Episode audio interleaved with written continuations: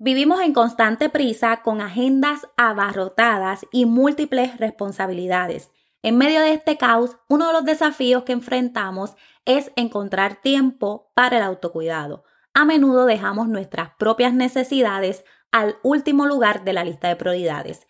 En este episodio hablaremos de los posibles factores que hacen que encontrar tiempo para tu autocuidado sea un desafío y cómo puedes superarlo para cuidar tu bienestar físico y emocional. Bienvenidas a Transforma tus hábitos podcast. Tus hábitos diarios impactan tu bienestar de forma positiva o negativa. En este espacio encontrarás herramientas y estrategias para utilizar el poder de los hábitos y las rutinas para ser más saludable, más feliz y más productiva.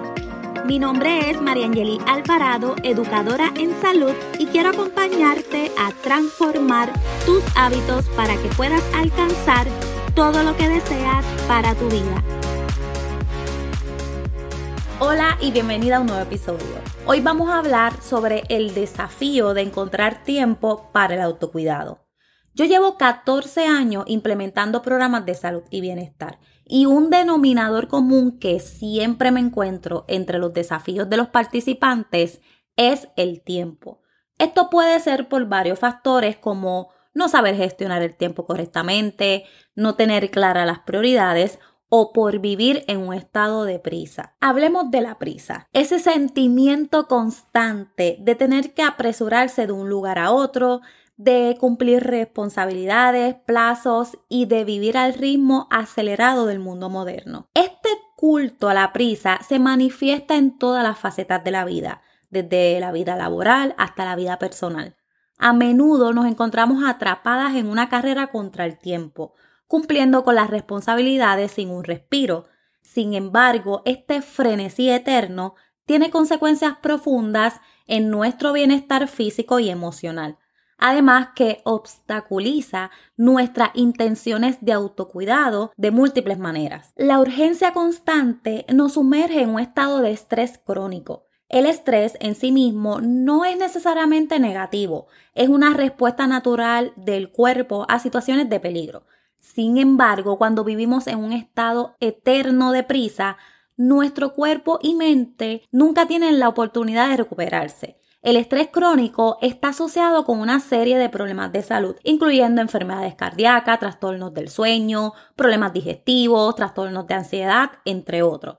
Esta constante presión puede ser un obstáculo significativo para el autocuidado, ya que nos sentimos atrapadas en un ciclo de urgencia que nos impide tomar el tiempo necesario para cuidar de nosotras mismas. La prisa nos roba tiempo que podríamos destinar al autocuidado. A menudo nos encontramos en una carrera contra el reloj para cumplir con nuestras responsabilidades laborales y personales, lo que nos deja con escaso margen para actividades como ejercicio, meditación, leer un libro o incluso tener una comida saludable en calma, en pausa. Esta falta de tiempo para el autocuidado nos mantiene en un ciclo de estrés y agotamiento, ya que dejamos de lado las prácticas que son fundamentales para nuestra salud y bienestar. Para no estar en un estado de prisa constante y permitir el autocuidado, es fundamental tomar conciencia de este patrón y sus efectos. Hay casos que esta prisa constante no es por obligación, sino es un efecto que se ha creado que lo puedes cuestionar y modificar. Otro factor que contribuye al desafío de encontrar tiempo para el autocuidado son los roles y las responsabilidades. Todas desempeñamos múltiples roles y asumimos diversas responsabilidades que a menudo nos dejan con un tiempo limitado para atender nuestras propias necesidades, desde madres, esposas, hijas que cuidan de sus padres, amigas, empleadas o dueñas de negocios. Estos roles pueden ser muy demandantes y consumir la mayor parte de nuestro tiempo y energía. A medida que nos esforzamos por cumplir con estas responsabilidades, sacrificamos nuestro propio bienestar en el proceso y encontrar tiempo para el autocuidado se convierte en un gran desafío. Bueno, ya que hemos hablado de estos desafíos que pueden surgir al intentar encontrar tiempo para el autocuidado, es hora de explorar estrategias efectivas que permitan superar estos obstáculos. Al implementar las estrategias que mencionaré a continuación, podrás trazar un camino que te ayude a dar prioridad a tu bienestar y encontrar ese espacio para cuidarte. La primera estrategia es que planifiques tu autocuidado. Esto es clave para encontrar y hacer tiempo para el autocuidado. Empieza por identificar tus prioridades de autocuidado, ya sea hacer ejercicio, meditar o simplemente descansar. Luego, asigna tiempo específico en tu calendario para estas actividades. Trátalas como compromisos inquebrantables, igual que lo harías con una reunión de trabajo. Recuerda que puedes utilizar tus ritmos personales para planificar estos tiempos en momentos efectivos. Esto lo hablamos en el episodio anterior, Tu día a tu manera. La estrategia número dos es aprender a decir no. A menudo llenamos nuestras agendas con compromisos que no son esenciales. Aprende a decir no de manera respetuosa cuando alguien te pida que asumas una responsabilidad adicional o te sumes a una actividad que no encaja con tus prioridades. Estrategia 3. Establece límites claros.